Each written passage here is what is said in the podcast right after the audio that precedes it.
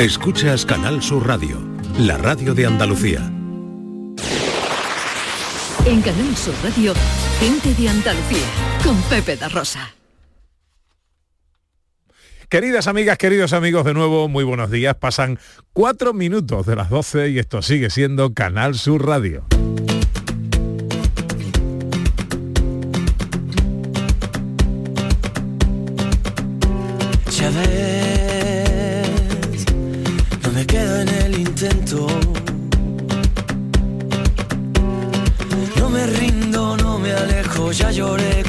Infierno y tú.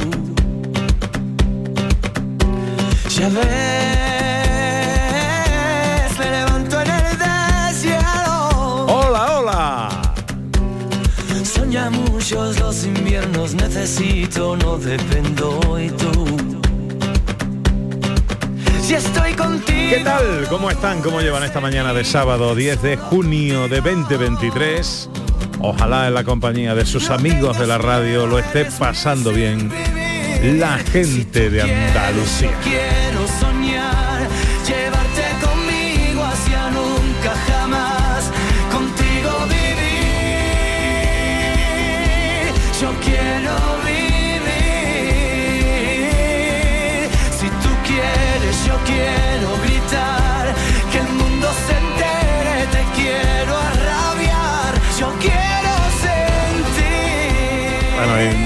Me declaro ya rendidamente admirador, eh, eh, arrastrado por el suelo con Manuel Carrasco. Esta canción que está sonando, Yo quiero vivir, le pone banda sonora a una campaña de apoyo en la que participa. eh, prestando su imagen a- y como digo campaña de apoyo a la Huelva a la Huelva a la fresa de Huelva eh, con un videoclip rodado por supuesto en tierras de Huelva y especialmente en su isla Cristina, precioso en el que aparece él consumiendo los productos de la costa y especialmente la fresa. Es una campaña de Interfresa eh, para apoyar al, al sector y aparte de que la canción es chulísima, el vídeo también lo es. Enhorabuena una vez más a un tipo comprometido con su tierra y con sus cosas, sí señor. Segunda hora de paseo por Andalucía. Tiempo para el cine con José Luis Ordóñez. Hola director, buenos días. Buenos días, ¿qué tal? ¿Cómo está usted, Muy hombre? bien, muy bien. Y ya afrontando lo- los, mega estrenos que se acercan. Sí señor, sí señor. Eh, la cartelera cómo se presenta esta Pues, semana. pues bueno, vienen pelis muy interesantes que no son demasiado comerciales y viene un- una otra película de una saga como los Transformers, que joder, que llevan ya, pues no sé si son 20 Oh, años casi de los Transformers, viene una saga, viene otra entrega, la semana que viene viene de Flash, en fin, ahora empezamos a encadenar, yo creo ya todo el verano, pues blockbuster uno tras otro. Hola Sandra Rodríguez. Ah, ¿qué tal? ¿Cómo estáis? Hoy donde eh, nos lleva las, el teatrillo radiofónico, las Pues- escenas de Andalucía. Pues vamos a ir a la segunda parte. ¿Os acordáis que la semana pasada empezamos, Sí. estábamos en Itálica, la provincia de Sevilla actual? Estábamos a punto de presenciar un disputadísimo combate entre gladiadores que hoy tendrá su, su punto y final. Ah, qué bueno, qué bueno. Y John Julius, que se cuenta? Buenos días, John, en Nueva York. Nueva York no, Nueva Hampshire. Ah, Pero Nueva quiero Hampshire. con Nueva. Pero Pepe insiste. Pero- A ver si ¿Quiere, cuela. Vamos quiere que yo esté? Vamos a ver, tu pueblo Yo no es Nueva York. También yo, Pepe, quiero estar. Hay mucha distancia entre New Hampshire y New York. Es una, pues, tarda cinco horas en, en llegar en coche. Ah, bueno, eso está al Y- lado. y eso si, si no hay tráfico. Ah. Yo no me atrevo. Almería. Yo me quedo aquí en el campo. Almería y Huelva. Pepe, a ti te gusta el campo también. Yo me quedo aquí, mira, es un día lluvioso. Estoy aquí, Ana, con mi café aguado. Oh, me gusta Muy el café aguado. aguado de Yo allí. sé que tú no tiene, todavía no tiene el gusto de probar un café aguado bueno. Sí, no, a ver, a mí me gusta el café aguado bueno. Lo que yo decía cuando estaba yo en Nueva York, que por qué tanto y por qué tan caliente, que es que eran bañeras eh, de café. Porque eso ni es café Y ni es no, nada. caliente. razón. Eso no es café ni es nada. Bueno, eh, John, que luego me, me cuentas cosas de tu madre, ¿no? Sí, claro. Ah, sí, sí, bien. sí. Muy vale, bien. pero una, una pregunta para John, ya que dice que está lloviendo. ¿Hay caracoles allí en los bosques de de New Pues, Hampshire. eh, si estuvieran estarían encantados. ¿Qué? Porque yo creo que no. Creo que sí, hay, hay caracoles como dinosaurios aquí. No sé dónde están, están escondiéndose en el bosque. Pero no los coméis, ¿no? No, no, no, no. Qué triste, También qué te- triste. Tengo que decir que las fresas de aquí no, no, no son lo mismo que las fresas de Huelva. Ah. Estaba escuchando a Pepe ahora mismo. A mí las fresas de Huelva tienen orgullo que, que merece el orgullo que tienen. Aquí las fresas también tienen orgullo, pero no tienen el mismo sabor. Me encantan las fresas de Huelva. Bueno, hoy eh, no obstante estamos hablando de caracoles con los oyentes en el 670 940 200 tenemos notas de voz. ¿Cómo os gusta? ¿Os gustan los caracoles a vosotros, A mí sí, pero a mí me gustan eh, los que son más gorritos y van con tomate. La cabrilla. La La cabrilla. cabrilla, Los que son más gorditos. Claro, es que no soy muy experta en caracoles. He aprendido mucho al llegar aquí a Andalucía, pero la cabrilla me encanta. ¿Y a José Luis? sí. Y es que pienso mucho en Alien y cada vez me tengo la sensación de que son crías de Alien, entonces no, no le he pillado todavía el gusto a los caracoles, lo siento. ¿no? 670 940 200 Hola, buenos días. Buenos días, equipo. Pues mira, los mejores caracoles que yo he probado esta temporada en restaurante Bar Sidonia. Sidonia está en Bormujo, eh, por donde está el macro de, de Bormujo, Cerro Colarte y demás. Caracoles y cabrillas. De, de verdad, lo mejor que he probado esta temporada. Unos caracoles de lujo y las cabrillas con una salsita para coger teleras de pan de lebrija de Alcalá. Impresionante. Restaurante Sidonia. Sidonia. Venga, un saludo. Un abrazo. Rico.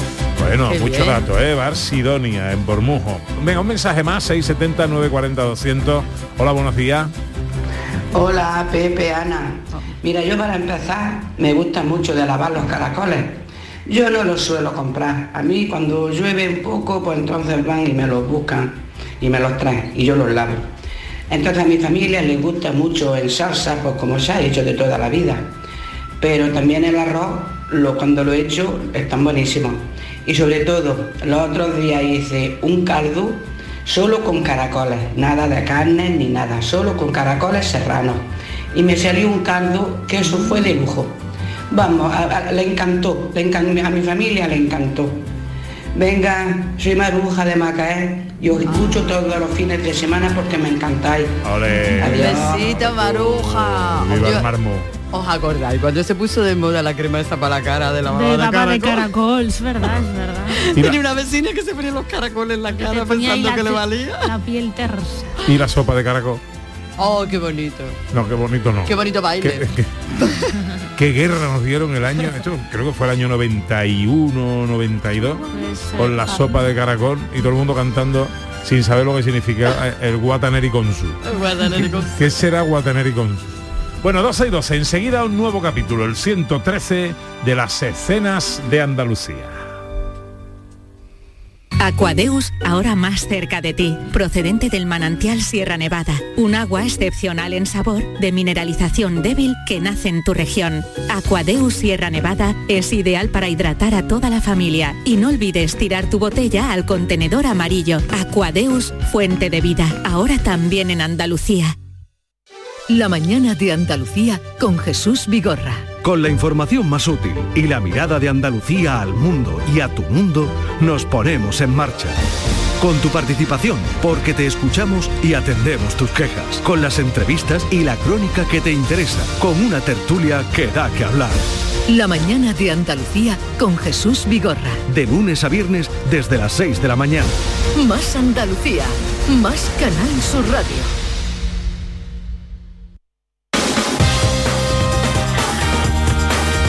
En Canal Sur Radio, gente de Andalucía, con Pepe La Rosa.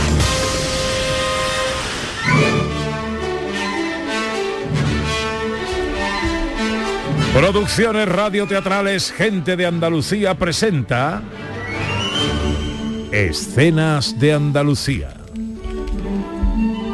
Una recreación radiofónica de los episodios de la historia de Andalucía. Con el cuadro de actores de Gente de Andalucía. Escenas de Andalucía. Hoy capítulo 113, El combate, segunda parte.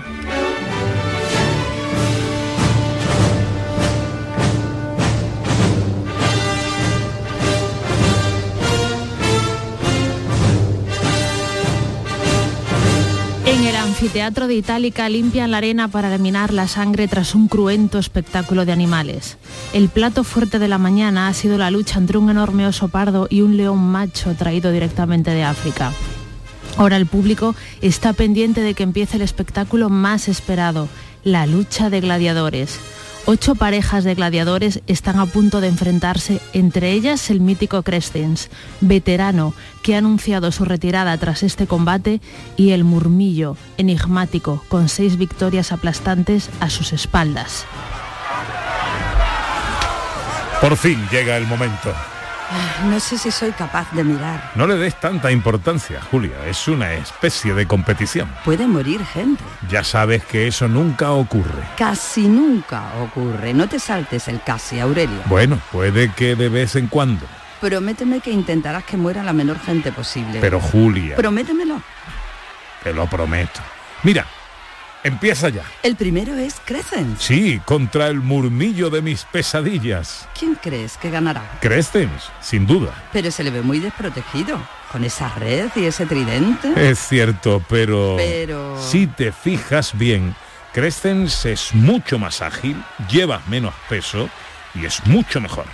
Mm, yo por si acaso prefiero no mirar. Cierra los ojos, querida. Puedo ir contándote lo que pasa. Mejor, mejor. El árbitro ha indicado el comienzo del combate. ¿Y cómo van ahora? Todavía no se han ni acercado, querida Julia. ¿Y ahora?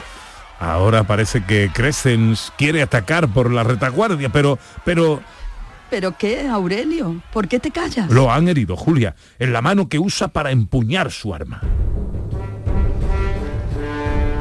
Crescens tiene su mano herida, pero eso no hace que desista en el combate. Se revuelve como puede y con su red tira al suelo a su contrincante, terminando victorioso.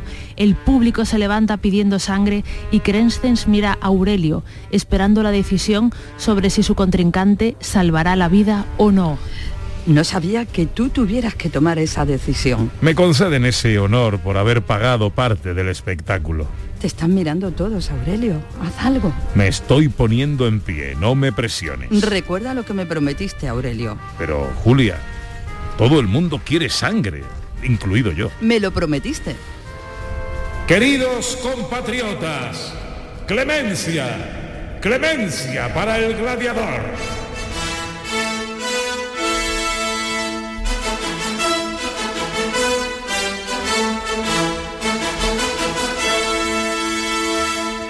Al terminar el combate, la pareja se acerca a saludar a los gladiadores victoriosos. Señor, Lo has vuelto a hacer, Crescens. será la última vez. ¿Es segura tu retirada? Soy un hombre libre y mi familia me espera. ¿Cómo, ¿Cómo te ganarás la vida a partir de ahora? Mi mujer a veces pregunta demasiado. No pasa nada, viviremos en Capúa y entrenaré a gladiadores. Tu vida estará ligada a la arena. Lo quiero así, para que otros consigan la gloria, como he hecho yo. Que así sea, Crescens. Dejaremos que te recuperes y prosigas con tu vida. Gracias, señor. A partir de ahora estarás bendecido por los dioses.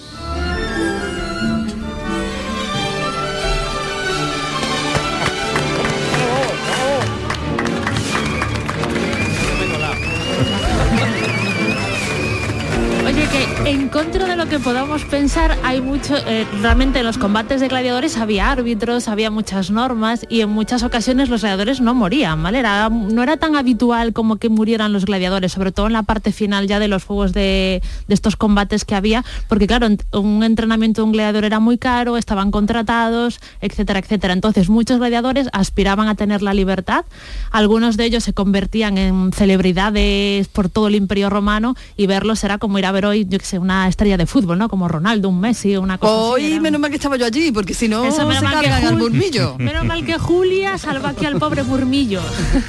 Bueno, 12 y 19 nos vamos al cine.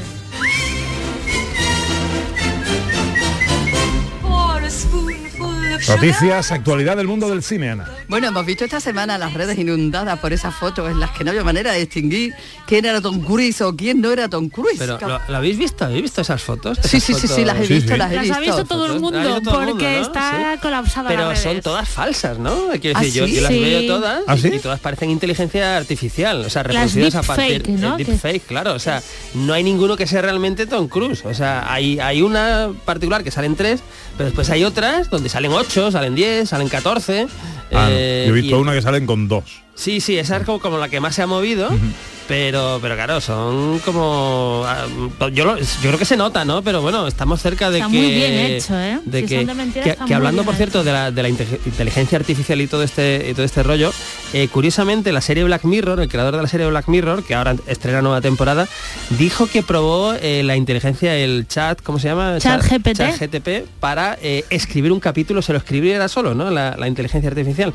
Entonces lo hizo y dijo que, que era una mierda, que no, que no funcionaba, porque lo que hacía la inteligencia artificial era coger todos los capítulos previos, coger elementos de todos los capítulos previos y tratar de ahí de, de hilar una historia, ¿no? O algo así. Hacer un pastiche. ¿no? Hacer un pastiche, claro. Entonces, pues bueno, parece que todavía pues no puede sustituir a un guionista, por suerte.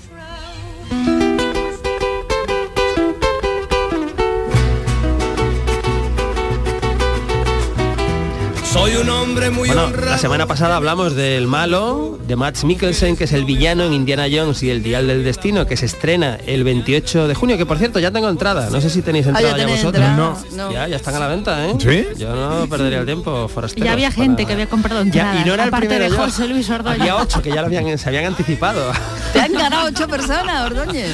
Total, que, que hablábamos del villano Max Mikkelsen y hoy pues vamos a hablar un poquito de uno de los buenos, de los aliados de Indiana Jones, que es ni más ni menos que Antonio Banderas. Ay. Que fíjate el carrerón que lleva Antonio Banderas, tanto en? España como en Estados Unidos, pero esto yo creo que es otro paso hacia adelante, porque es que nunca ha estado en una saga de este calibre ni en una superproducción. Hay que recordar que la película ha costado 300 millones de dólares, ¿eh? O sea, es como la más cara de la saga, evidentemente, una de las películas más caras de, de la- de- de las grandes superproducciones que hacen.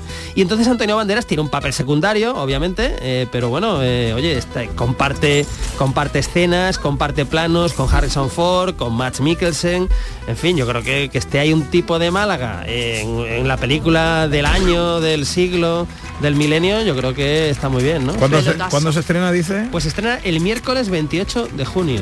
Iban a estrenarla el, el- el viernes 30, pero lo han adelantado dos días, así que el miércoles 28 de junio ya estará en todas las pantallas.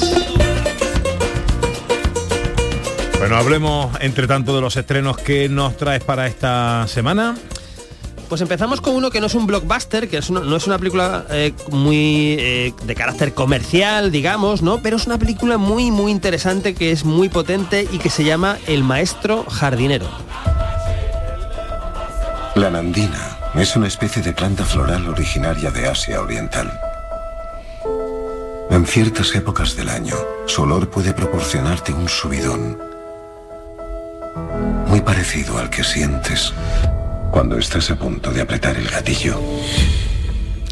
Bueno, esta es una película dirigida por Paul Schrader, que este señor es, eh, para que nos hagamos una idea, el guionista de Taxi Driver, dirigida por Martin Scorsese, que es una de las grandes películas del cine americano de los 70 y en general una de las grandes películas del cine americano. Además tiene una carrera como director, pues que en los últimos años nos ha traído películas como El Reverendo, eh, en fin, películas siempre que son muy interesantes porque son de personajes. Y en este caso nos vamos a este señor que es Joel Edgerton, que pa- aparentemente es un señor que se dedica pues a, es un horticultor, ¿no? Que, que bueno pues que cuida flores, que cuida jardines. En este caso va a tratar de eh, bueno pues hacer que todo, todo lo que él sabe lo aplique a una, a una adolescente un poquito conflictiva. ¿Qué pasa? Pues que este señor no siempre ha sido horticultor, horticultor ¿no? sino que tiene un pasado oscuro, que es lo que bueno pues le va a dar miga, le va a dar jugo a esta historia, que es un thriller, pero ya digo, que estuvo además en el Festival de Venecia, en la sección oficial, y estuvo también en la Seminichi de Valladolid, ¿no? O sea que bueno, yo creo que es la película, la película del fin de semana. Vamos con una película que pinta bien, es un thriller español. eh, y que por lo, al menos por lo que veo en el tráiler pinta bien. Pinta muy bien, pinta muy bien porque como dices, es un thriller español que no es tan habitual y además pinta muy bien porque el protagonista es Manolo Solo, que yo creo que si no es su primera película como protagonista, pues casi de las, de las pocas que hace de protagonista porque es, es un grandioso secundario, pero aquí encabeza, encabeza la película eh, junto a Laia Manzanares, ¿no? La película se llama La desconocida. Súbela, por favor. La cámara, que no te veo bien. No parece que tengas 16 años. Eso es porque todavía no me conoces. Levántate la camiseta. Lo que más me dolería es que te llevaras una impresión equivocada de mí. Átamelo. Zapato, digo. Átamelo. Dijiste que no me tocaría. Bueno, ¿qué pasa en la desconocida? Eh, ya es atractivo esto que hemos escuchado, sí, el sí, arranque, ¿no? Inquieta, inquieta sobre todo. Esto es una obra de teatro original de Paco Becerra que el director Pablo Maqueda dirige aquí en, eh, cambiándole el título como La desconocida y lo que tenemos el planteamiento es una pues una jovencita que a través de un chat conoce a alguien que dice tener 16 años pero no tiene 16 años porque ese alguien es Manolo Solo que la está engañando para quedar con ella en un parque apartado de la ciudad, ¿no? Este es el planteamiento. Aquí, claro, lo que pasa es que eh, no todo va a ser como parece, ¿no? Eh, igual no todo es tal como parece, pero desde luego el planteamiento es muy inquietante, es muy... eh, y ah, no solamente inquietante, sino además lo inquietante de todo esto es que no, no es difícil pensar que esto pueda suceder en la vida real, ¿no? Eh, porque claro, lo que tiene Internet es que uno puede ocultar su identidad, puede ocultar su edad y cuidado con la gente joven que accede pues a través de, de, pues, de chats y cosas de estas a, a con quién habla y, y- y si quedan como quedan y todo esto que es todo muy muy terrorífico si lo piensas Y sobre todo eso, que no todo es eh, como parece. ¿eh? De- el tráiler pinta bien, eh, desconcierta un poco y pinta bien. Bueno, eh, no, no, no, ¿qué nos traes ahora? Pues os traigo lo que os decía al principio, es que es, la saga Transformers sigue, yo ya es que Uy. yo creo que me gustó solo la primera, medio me gustó, pero después ya, ya me perdí, ya no. Eh, pero viene una nueva entrega, que en este caso se llama Transformers El despertar de las bestias. Nunca os habéis enfrentado a nada parecido.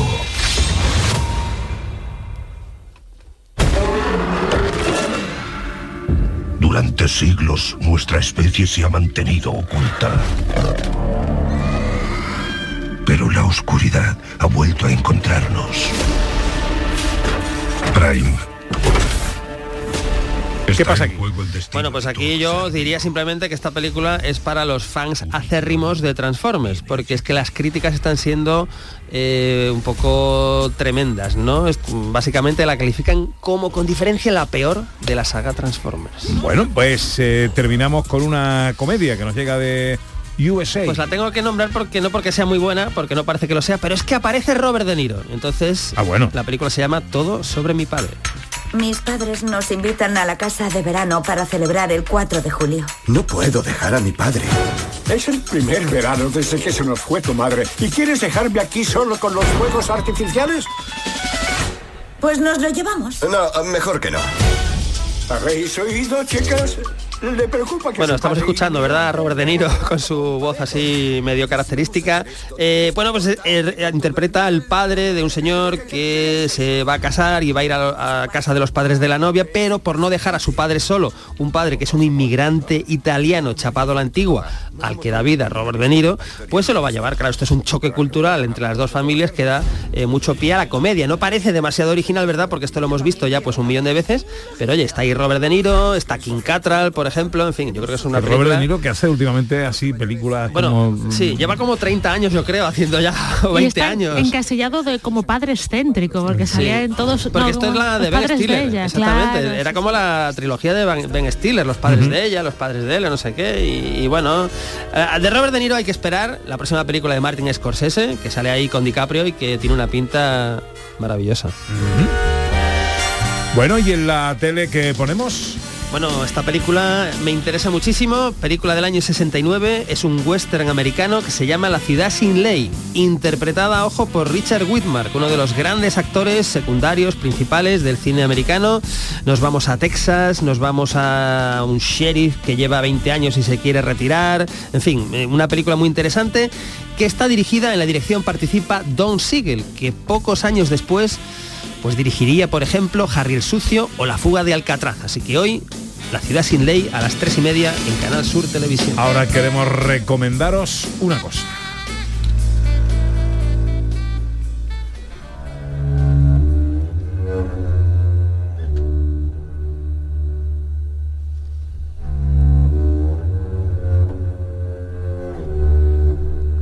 Si estáis en Málaga o en sus alrededores o vais hacia Málaga, venís hacia Málaga, Hoy en el Teatro Cervantes eh, os queremos recomendar un espectáculo uh, singular, protagonizado por la Premio Nacional de Danza Ana Morales en La Cuerda Floja. Una creación de ella, de esta bailadora y coreógrafa que indaga en la salud mental y que, como bien has dicho, ha sido galardonada con este premio, con el Premio Nacional de Danza 2022, por su capacidad para crear universos diferentes en cada interpretación que aborda. Ana Morales, muy buenos días. Hola, buenas. ¿Qué tal? ¿Cómo estás? ¿Qué tal? Pues mira, me pilláis en el tren yendo para Málaga, Ah, bueno. así que espero poder hablar con vosotros un ratito sin ningún inconveniente. Espero que la, que la cobertura no nos respete. no nos falle. Bueno, en La Cuerda Floja, eh, un espectáculo que indaga eh, las enfermedades mentales. ¿Cómo? ¿De qué manera?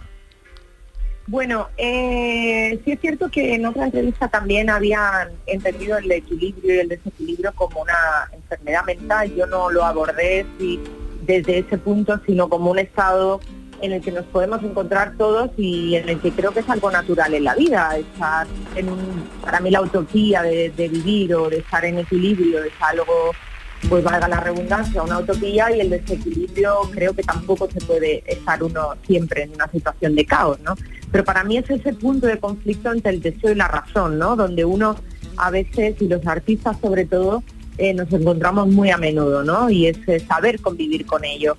Y sí es cierto que forma parte también de la salud mental, porque obviamente todos intentamos no, no estar en una situación que no nos gusta, ¿no? En este caos en continuo, ¿no? Pero bueno, lo, lo abordo desde un grado mucho más emocional que desde la salud. ¿no? ¿Qué, qué capacidad tiene eh, eh, un arte eh, escénica como es la, la danza de, de transmisión, de comunicación de ese mensaje que quieres trasladar al público? Pues estamos hablando que al fin y al cabo cualquier arte se basa en, en estar en comunicación y en relación, porque la creación es así, es una reflexión consigo mismo y con el que te está viendo, al fin y al cabo es una energía lo que nosotros emitimos y el espectador lo recoge, ¿no? Eh, entonces yo trabajo sobre cualquier reflexión en el momento mismo vital que me, que me encuentro eh, y así lo traslado al movimiento, ¿no? Para mí el movimiento es, eh, nosotros no trabajamos con la palabra, es, eh, es algo muy, muy abstracto siempre porque el movimiento es muy abstracto, pero a su vez es muy potente esa conjunción con la música, ¿no? Bueno, sin desequilibrio no hay movimiento. ¿eh? Volviendo al tema del desequilibrio, o sea, Absolutamente. si no nos desequilibramos ni tan siquiera damos el paso hacia adelante. giro. Exactamente. Vuelves a estar sola en escena, bailas sola mm, con- con- contigo. Es eh, eh, esto sirve a la, a la- a la- a la bailadora, a la persona, al artista. Sirve también de terapia cada vez que interpretas, cada vez que estás en el escenario. Hombre, estamos, vamos, eh, podemos decir que el baile es un ritual absolutamente, ¿no? Imaginaros lo que es estar eh, emitiendo con- con- continuamente energía y en contacto contigo todo el rato, ¿no? Entonces, yo lo abordo como muy terapéutico, para mí son reflexiones con las que cuando empiezo a hacer esa creación, ahora ya llevamos como dos o tres años eh, trabajando con cuerda floja, imaginaros, no es la misma cuerda floja cuando se estrenó a la que van a ver esta noche en, en el Teatro Cervantes de Málaga, ¿no? Mucho más potente, mucho más eh, mm, grande en todos los sentidos energéticos, ¿no? Entonces, aparte de que el flamenco ya es muy potente en sí, yo que hago esa mezcla con la danza, para mí es lo que me hace seguir, avanzar, lo que me llena y lo que absolutamente hace terapia conmigo. sí. Intensidad, elegancia, sensualidad. Si se describe el baile y el arte de Ana Morales que esta noche. ¿A qué hora, Ana? Pues estaremos a las 8 de la tarde, pues eso, una vez más en el Teatro Cervantes y, y bueno, todos los que puedan venir a acompañarnos, yo, vamos, agradecida de compartir arte con ellos. Teatro Cervantes de Málaga en la cuerda floja, un espectáculo que indaga en la salud mental con Ana Morales, Premio Nacional de Danza 2022. Eh, Ana, un beso y mucha suerte. Buen viaje, ya que estás todavía en el tren. Muchísimas gracias por el interés y espero veros por allí. Un beso, corazón. Gracias. 12 y 34, unos consejos y enseguida John Julius. En Canal Sur Radio, gente de Andalucía con Pepe da Rosa. Canal Sur Radio, Sevilla. Bienvenidos a Sacaba. Mil metros de electrodomésticos con primeras marcas. Grupos Whirlpool, Bosch y Electrolux. Frigoríficos, lavadoras, hornos, vitros. ¿Quieres más? Aires acondicionados, aspiradoras, pequeños electrodomésticos. Y financiamos en 12 o 20 meses sin intereses solo tú y Sacaba. Tu tienda de electrodomésticos en el Polígono Store en calle nivel 23. Ven a ver nuestra exposición y sus 25 años de experiencia. Sacaba. Escucha bien lo que te voy a decir. Alégrate, ya no te vas a arrepentir. Yo te voy a ayudar a que puedas ahorrar nuestro petróleo. Ese sol y no lo pueden apagar. Placas fotovoltaicas Dimarsa. Infórmate en el 955 12 13 12 o en dimarsa.es. Ennio Morricone, el concierto oficial dirigido por Andrea Morricone, llega el 13 de julio hasta icónica Sevilla Fest como única fecha en España. Disfruta del homenaje musical al mayor compositor cinematográfico del mundo, autor de bandas sonoras míticas como Cinema Paradiso o Los Intocables, junto a la Orquesta de Córdoba y el coro Ciryab en la Plaza de España de Sevilla. Hazte ya con tus entradas en icónicafest.com o en la Teatral de Sevilla. Gente de Andalucía con Pepe da Rosa. Desde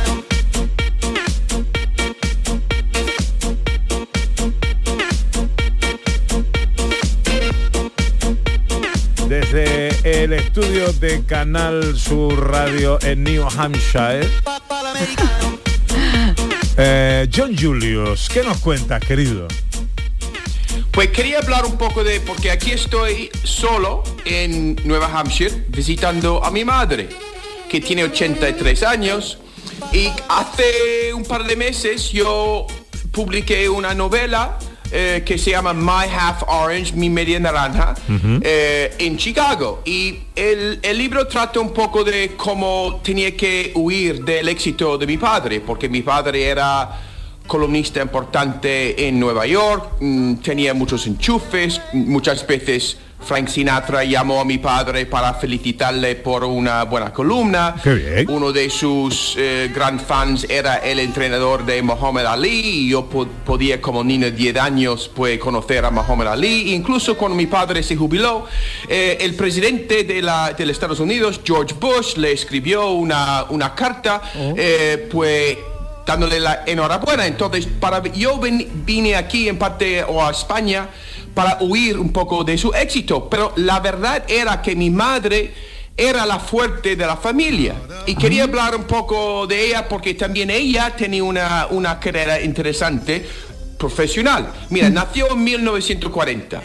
Y era niña, mira, escucha esto, niña de los dueños de un chiringuito de Connecticut un chiringuito de Connecticut. ¿Vale? Por eso tengo un poco de, de lo andaluz Ya, dentro de mí, claro. creo yo. ¿vale? Por el chiringuito te viene. Claro, ¿vale? Y mi madre se crió en, un chi- eh, en este chiringuito, rodeado de, de gente comiendo, bebiendo, celebrando, porque el, el chiringuito también tenía una sala de baile y unas- un, un salón de boda, ¿vale? Era, el barrio era un barrio de inmigrantes italianos y entonces mi madre o, o mi- o su madre o mi abuela, que era polaca y muy lista, aprendió a cocinar como una napolitana. Y así triunfó. Acabó cocinando comida italiana mejor que los italianos. ¿Vale? Y mi abuela, o ni mi abuela ni mi abuelo, por, por parte de mi madre, fue al colegio después de los 13 años. ¿Vale? Mi abuelo nació, mira, otro pues vínculo a lo andaluz. Mi abuelo nació en un criadero de caballos en Lituania. Anda. ¿Vale? Podía haber nacido o haber criado en Jerez de la Frontera. Perfectamente. ¿Vale? Eh, y antes de mis abuelos, antes de comprar el chiri- chiringuito de Connecticut, mi abuelo fue parte de la policía montada en Connecticut. Yo tengo un sueño que mi abuelo me lleva a la feria de Sevilla montado en un caballo. Tengo esto, este sueño, ¿vale?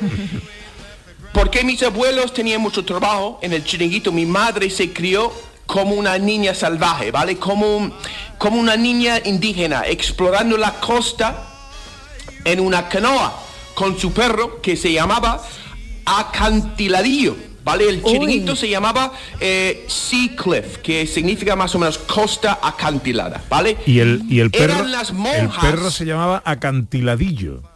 Correcto. Pero en, español. No, no, eh, eh, Cliffy. Cliffy, Cliffy. claro, Ah. debería haberlo Ah. dicho en, en inglés. Cliffy. La traducción es acantiladillo. Te había salido bien, ya no lo intentes más porque eh, estás arriesgando.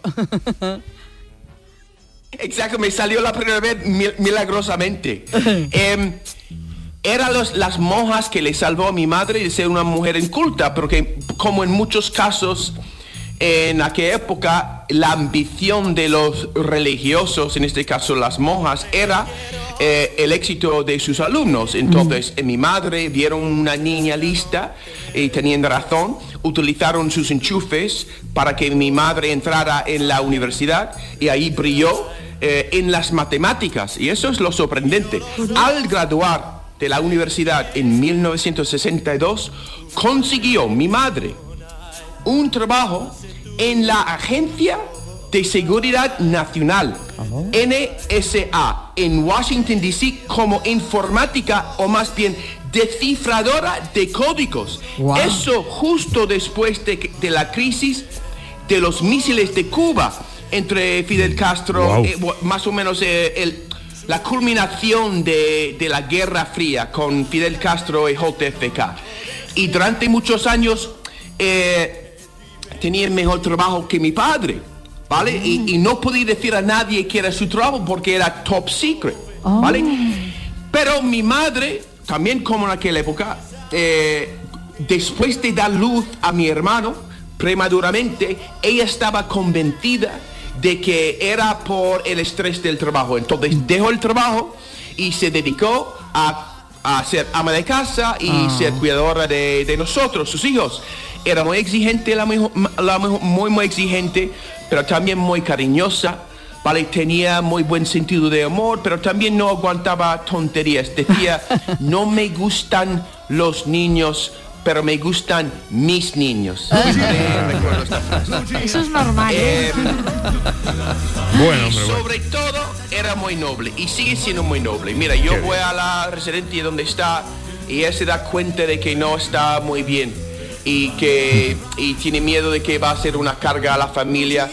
Pero siempre, siempre, siempre habla muy bien de su situación, siempre ve las cosas eh, o el vaso medio lleno para no para, para evitar que los demás sufren por ella. Eh, sigue siendo la misma, aunque no es 100% ahí eh, mentalmente, pero la esencia de ella sigue igual. Entonces estoy muy agradecido por ella, porque, porque sigue ahí pues amando el mundo, amando el- a su familia y yo amando a ella. Ole. Qué bonito, John. Pues nada, no hay nada como cuidar a una madre. Un pequeño John, homenaje hoy para ella. Ya lo creo que sí. Sí. Un besito muy fuerte, John. Un besete, nos vemos la semana que viene eh, en situ, ¿no? In situ. In situ. Efectivamente. En este sitio, que no en otro sitio. Adiós, bonito mío. Besito. Adiós, buena gente. En situ.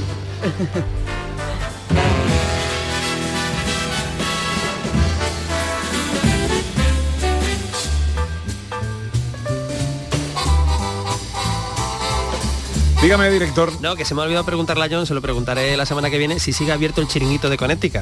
Ah, eh, bu- Ah. buena o lo vendieron, o lo revendieron. Pues está como el del chiste de San José con la carpintería que hizo, la traspasó o qué. Claro, ¿qué pasó? Que hay ahí ahora un supermercado, sigue el La verdad que la historia de la madre es muy novela, es, Es para muy una chulo, novela. Pues sí. totalmente, ¿A que sí? totalmente. Oye, quiero que quiero enseñaros una cosa que me, Mira ha qué traído- chulo. que me ha traído a mí mi amiga Charo Barrio. Eh, eh, estoy Mira. desplegando ahora Bueno, mismo. bueno, bueno, bueno, Mira, bueno, bueno, Don bueno. Pepe da Rosa Un es delegado. delegado de la Academia del Gazpacho Andaluz, delegado de Sevilla de la Academia del Gazpacho Andaluz. Con mi mandil personalizado, ¿eh? Su medalla, mi medalla y mi diploma. Y mi diploma que me acredita como eh, académico de número. ¿Eh? No se puede pedir más. Es categoría Qué máxima maravilla, ya, qué ¿eh? maravilla. Bueno, pues mira por dónde. Eh, voy a tener el gusto de saludar a Charo Barrios, que es, llevamos toda la mañana hablando de caracoles. ¿no? Sí. Eh, bueno, pues Charo va a ser la pregonera eh, del eh, festival, del primer festival de caracoles de Sevilla, Caracolia. Ayer fue, ayer sí, si todo ha ido bien y se ha cumplido, ha emitido ese pregón para destacar las excelencias de este alimento, que además es un gran alimento y que tanto disfrute nos da. El pregón fue ayer, ¿no? El pregón fue ayer. Hola Charo, pregonera. Hola, ¿qué tal? Buenas tardes. ¿Cómo estás? Qué alegría saludarte. Muy bien, igualmente. Pues sí, que ayer ayer fui prego- pregonera, eh, bueno, no me he visto en otra eh, de este tipo de pregón, pero bueno, que todos muy contentos, creo que quedaron al final. Ajá. Oye, eh, eh, está muy bien esta iniciativa, ¿no? Del primer festival de Sí. caracoles de Sevilla. Sí, sí, ha sido una iniciativa muy oportuna porque, eh, es decir, ya esto se estaba dando, ¿no? Nuestros bares, sobre todo los bares de barrio, ¿no? Se estaban llenando en temporada de personas catando, di- disfrutando de caracoles. Además, siempre familia, es curioso, ¿no? Y entonces, pues lo que quedaba era darle otro formato, un formato de festival, eh, donde todos juntos, todos esos establecimientos, pudieran mostrar lo que saben hacer con los caracoles. Eh, ¿Cómo es, Charo? ¿Cómo eh, se va a organizar? ¿Cómo vamos a poder disfrutar durante el fin de semana de esta primera edición de Caracolia? Sí, bueno, eh, esto empezó ayer en el en Paseo Marqués del Contadero, eh, la parte superior, ¿eh? allí se han instalado unas carpas, todas iguales, muy bonitas, y luego está una zona de, bueno, de, de- de catas o de disfrute, que son unas mesitas altas. Fue ayer y hoy, hoy Ujú. sábado se remata, Eso. Entonces, ayer fue un éxito, vamos, ayer las colas de gente esperando para entrar. Claro, porque aquí hay una base, ¿no? Aquí ya hay una experiencia, aquí ya hay una, una marca, que, que es una marca popular, ¿no? De caracoles, ¿no? Y luego, bueno, pues esto ha sido una idea eh, conjunta de la Academia Sevillana de Gastronomía y Turismo, eh, de la Asociación de Hosteleros y, y el Ayuntamiento de Sevilla que ha puesto su apoyo y ha dicho, oye, esto está muy bien, ¿no? Para adelante. Desde luego que sí. Y, y efectivamente no se han equivocado, vamos. Oye, tú como experta además, ¿has tenido ocasión de probar las variedades que hay? ¿Hay alguna que te haya llamado especialmente la atención? No, yo no soy mucho de caracoles, pero sí tengo la receta de caracoles de mi madre, que es la que hemos hecho siempre en casa. ¿Y cómo es? ¿eh? Que es con, con cilantro, comino, jengibre, que va entero, y guindilla. ¿eh? Simplemente que son dos, eh, dos partes de cilantro. Es la receta similar a la que se utiliza para el menudo. Yo Ah, sé que hay muchas formas de hacer eh, de hacer caracoles y, y curiosamente hay muchas más formas de hacer cabrillas, ¿eh? donde le meten el tomate, Sí, es le ponen con jamón. Bueno, esto ya la imaginación. Pero yo en ese aspecto, aparte de he probado algunos que otros, siempre he seguido la receta de mi madre, que es la que, bueno, la que habitualmente, quizá la más tradicional, ¿no? Oye, esta noche va a haber un show cooking, también hay un show cooking eh, con caracoles, Sí, ¿eh? sí, Eh, con lo- caracoles, efectivamente. que lo va a Por dar- eso digo que se está elevando, ¿no? Se Mm. está elevando de una forma casi institucional lo que es la cultura de tomar caracoles, que por otra parte es una tapa muy antigua, es una tapa que como ayer dije no está en las cartas de nuestros restaurantes y sin embargo está en las eh, es- está en todos los bares, ¿no? Bueno, Es pues curioso, ¿no? una, una idea que a la que le deseamos larga vida, primer festival de los caracoles de Sevilla, Caracolia. Charo Barrios, que es miembro de la Academia Andaluza de Gastronomía y ha sido la pregonera de este primer festival de caracoles. Gracias por atendernos, Charo, y que vaya todo muy bien por ahí. Pues muchas gracias a vosotros. Hasta Ah, luego. Adiós, Hasta amiga. Adiós, luego. adiós. Yo soy el caracolero que con cestillo desperto. Vamos a escuchar a los oyentes, que hay todavía por ahí unos cuantos mensajes, eh, eh, preferencias, gustos, sitios, lugares para vuestros caracoles. Hola, buenos días. Ay, los mejores caracoles, los del bar El Rinconcillo, en Marque de Pisman, Sevilla, espectaculares. Limpios, limpios, que conozco al dueño, vamos, y las cabrillas, espectaculares. El rinconcillo El en. Marqués de Pigman, en, Sí. en Sevilla. Venga, otro mensaje. Hola, buenos días. De Sevilla. Mm, yo recuerdo, tengo 60 años, pero yo recuerdo que cuando era chica, digo, yo salía con mi madre al campo y las vecinas y cogíamos caracoles. Sí. Entonces mi madre los caracoles que cogíamos los llevábamos a casa. Esos caracoles les daba a mi madre, me acuerdo yo perfectamente, porque yo era mi entretenimiento, eh, le, daba, le daba harina de comer, para que comieran y cagaran. Así de claro lo digo porque es que no hay otra palabra. Entonces luego cogía, cuando los tenía un día así, los llevaba a, mm, al fregadero. Y en los fregaderos le echaba sal y los lavaba, los lavaba, los lavaba. Mira, aquello echaba una baba que ni te cuento. Hasta que no estaba el agua completamente limpia, no se echaban los caracoles en la, en la, en la cacerola. Bueno, pues eh, ahí está. Tenemos más mensajes. Escucharemos eh, ahora en un ratito, 10 minutos para la una. Llega las estrellas del cine.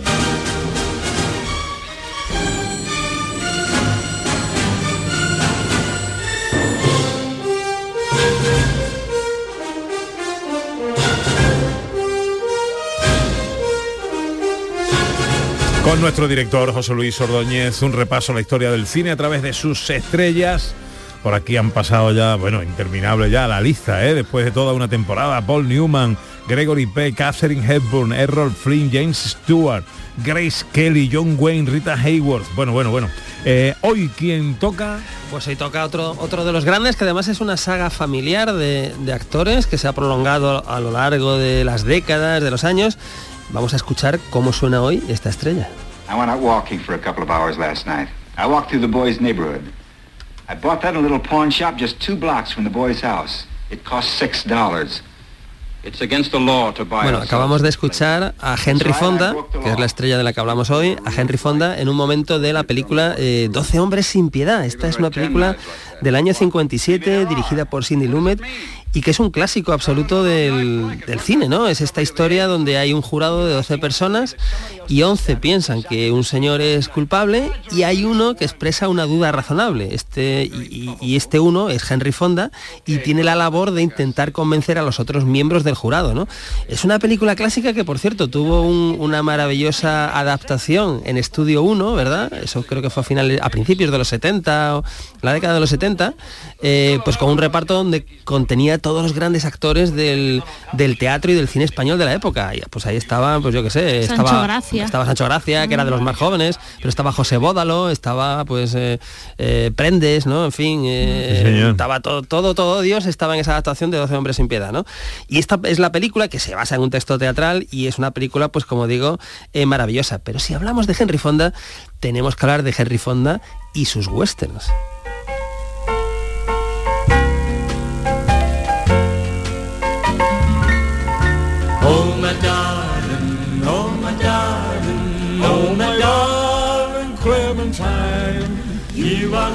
Pues nos vamos al año 1946 con Pasión de los Fuertes. Pasión de los Fuertes es el título aquí en España, porque claro, el título original era My Darling Clementine como el título de la canción, ¿no? De ahí Pasión de los Fuertes, ¿no? Que es mucho más épico, mucho más... Película Claro. de John Ford, estaba Henry Fonda, estaba Víctor Mature y era de nuevo la historia de lo que hay corral, es decir, Wyatt Earp, Doc Holliday, eh, los hermanos Clanton, todo este tiroteo, ¿no? Recordemos que está la versión de Kirk Douglas y Burl Lancaster en Duelo de Titanes, años después, y pues mucho más tarde tendríamos incluso una versión con con eh, Carl Russell en Tombstone o incluso Kevin Costner en una película que era Wyatt Earp, se llamaba Wyatt Earp tal cual. Pero la mejor o una de las mejores sin duda es esta de, de John Ford del año 46, que es una maravilla. Oye, y de John Ford, vámonos a otro western de John Ford. ¿Los ve usted, capitán? No me hace falta, lo sé. ¿Por qué? Porque si yo fuera Cochise es ahí donde tomaría posiciones. ¿Y aquellas nubes de polvo? Una artimaña apache, probablemente mujeres y niños arrastrando esteras. Muy ingenioso, capitán. Acabará por hacerme creer que su cochise estudió con Alejandro el Grande o con Napoleón Bonaparte. Este que habla es Henry Fonda, el que no se cree lo que le dice el experto, que es John Wayne, porque aquí John tenemos Wayne. a Henry Fonda y John Wayne en. Ford Apache del año 48, de John Ford, otro peliculón, otro peliculón bestial, ¿no? Es una peli- un western en blanco y negro, igual que Pasión de los Fuertes, pero son dos western absolutamente memorables y maravillosos. Pero ojo, no todo lo que hizo John Ford eh, con Henry Fonda eh, fueron western, ni mucho menos, porque ahora vamos a escuchar una grandiosa obra maestra del año 1940. Well, maybe it's like Casey says. The fella ain't got a soul of his own, just a little piece of a big soul. The one big soul that belongs to everybody. Then, Then what, Tom? Esto es un momento de, de las uvas de la ira, eh, de 1940, película basada en la novela, grandiosa novela de John Steinbeck, el guion, ojo, es de Noonan Lee Johnson, otro de los grandes guionistas y productores de, de Hollywood, y tenemos esta historia tremenda uf, que, que es eh, desoladora, ¿verdad? La Gran Depresión, el viaje a una California que es casi como la tierra prometida, pero con todas las penalidades que va a sufrir esta familia este Tom Joad que interpreta eh, Henry Fonda, ¿no? Pero es una película también en blanco y negro y también, también maravillosa, ¿no? Y de John Steinbeck, de un escritor como John Steinbeck, vámonos a un escritor muy diferente como Leon Tolstoy.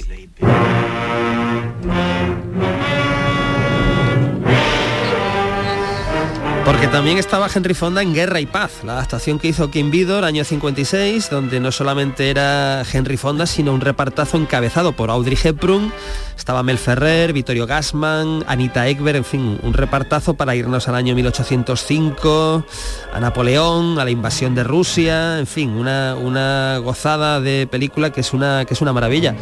Pero si hablamos de una estrella como Henry Fonda, hay que hablar de la unión de una estrella actor con quizá la primera estrella director.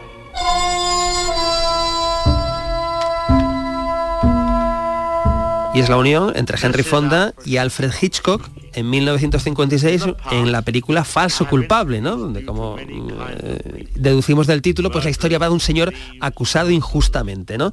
Es una película maravillosa de Alfred Hitchcock y quiero que vayamos, por supuesto, a la película ahora, muchos años después, en el año 81, que le da el Oscar muy merecido a Henry Fonda. Sí, di, di. Dime, Norman. ¿Sabes? Es un momento de- en el estanque dorado de Mark Riddle, año 81, eh, Oscar para Henry Fonda, Oscar para Catherine Hepburn, que son los dos protagonistas de la película, que es absolutamente, pues bueno, pues hizo, hizo época, fue muy premiada, un éxito comercial. Pero no quiero irme sin eh, recordar, hemos empezado hablando de dos westerns de John Ford, de la primera época de Henry Fonda, vamos a hablar de dos westerns de la última época de Henry Fonda. El primero del año 68, hasta que llegó su hora, de Sergio Leone, donde Henry Fonda es el malo, que es algo muy poco habitual en su carrera, es un malo malísimo, despreciable, y Charles Bronson, que toma el papel que rechaza Clint Eastwood, que decide no participar de nuevo con Sergio Leone, y lo retoma Charles Bronson y hace un gran, un gran papel. Esto en el año 68, pero dos años después tenemos otra joya del western. This afternoon, you do that? Just wanted to see if I could. Tenemos ahí hablando a Henry Fonda y a Kirk Douglas en El Día de los Tramposos de Joseph Leo Mankiewicz, año 1970, una película maravillosa que empezaba y acababa con esta canción. Once upon a time, when rivers ran blue, Kirk Douglas hacía el papel de granuja simpático, Henry Fonda era el tipo seriote, pero bueno, la película nos lleva por muchos recovecos y tiene un final absolutamente maravilloso. Henry Fonda, uno de los clásicos, nominado varias veces al Oscar, que finalmente, como hemos dicho, lo ganó con en, en El Estanque Dorado. Of all the crooked men in all the crooked West. Simón Ramírez, ¿no? María, me has dicho. Eh, es uno de los, porque a- aparecen muchos dobladores de Henry Fonda. El habitual es de Simón Ramírez. Importante el doblaje para nosotros, Bueno, porque y- hemos visto el cine siempre doblado. Exactamente, y tiene mucha importancia sentimental porque nos retrotrae a otra época también. Henry Fonda, nuestra estrella de hoy. Ahora llega la información a Canal Sur Radio, luego nuestra última hora de paseo. Gente de Andalucía, con Pepe Rosa. Celebra el Día Mundial del Medio Ambiente con Social Energy. Realizamos un estudio gratuito para ahorrar hasta un 90% de tu factura eléctrica. Y solo hasta el 12 de junio te descontamos hasta 400 euros en tu instalación o te regalamos un cheque en Amazon o el corte inglés. Pide tu cita en el 955 44 11 11 o socialenergy.es y aprovecha las subvenciones disponibles. La revolución solar es Social Energy. Cabaret Festival Latino llega al centro hípico de Mairena del Aljarafe con Quevedo el 2 de septiembre. Bad Gyal el 8 de septiembre. Y Tini el 14 de septiembre. Venta de entradas en el corte inglés y Ticketmaster. Con el apoyo institucional del Ayuntamiento de Mairena del Aljarafe. Vive tu mejor verano con Cabaret Festival Latino. La noche más hermosa. Y Pilar Muriel te dan respuestas a tus preguntas. Te propongo una auténtica aventura del conocimiento cada fin de semana a partir de las 11 de la noche, viernes y sábado, durante cuatro horas, la historia, la ciencia y el misterio, sin olvidarnos del crecimiento personal, serán eh, nuestro leitmotiv. No me faltes. La noche más hermosa, con Pilar Muriel. Más Andalucía. Más Canal Sur Radio. Gente de Andalucía con Pepe da Rosa.